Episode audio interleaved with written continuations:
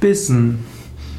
Bissen bezeichnet das, was man mit einem Mal in den Mund stecken kann.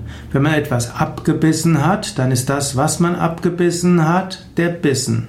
Man kann zum Beispiel ein Bissen von einem Apfel nehmen. Bissen ist aber auch eine kleine Mahlzeit. Zum Beispiel kann man vor der Prüfung nur einen Bissen essen. Das ist dann mehr als das, was man in den Mund einmal in den Mund steckt, sondern es heißt einfach, man isst wenig. Von dem Wort Bissen kommt dann natürlich ein bisschen, was ein kleiner Biss ist, also ein klein wenig.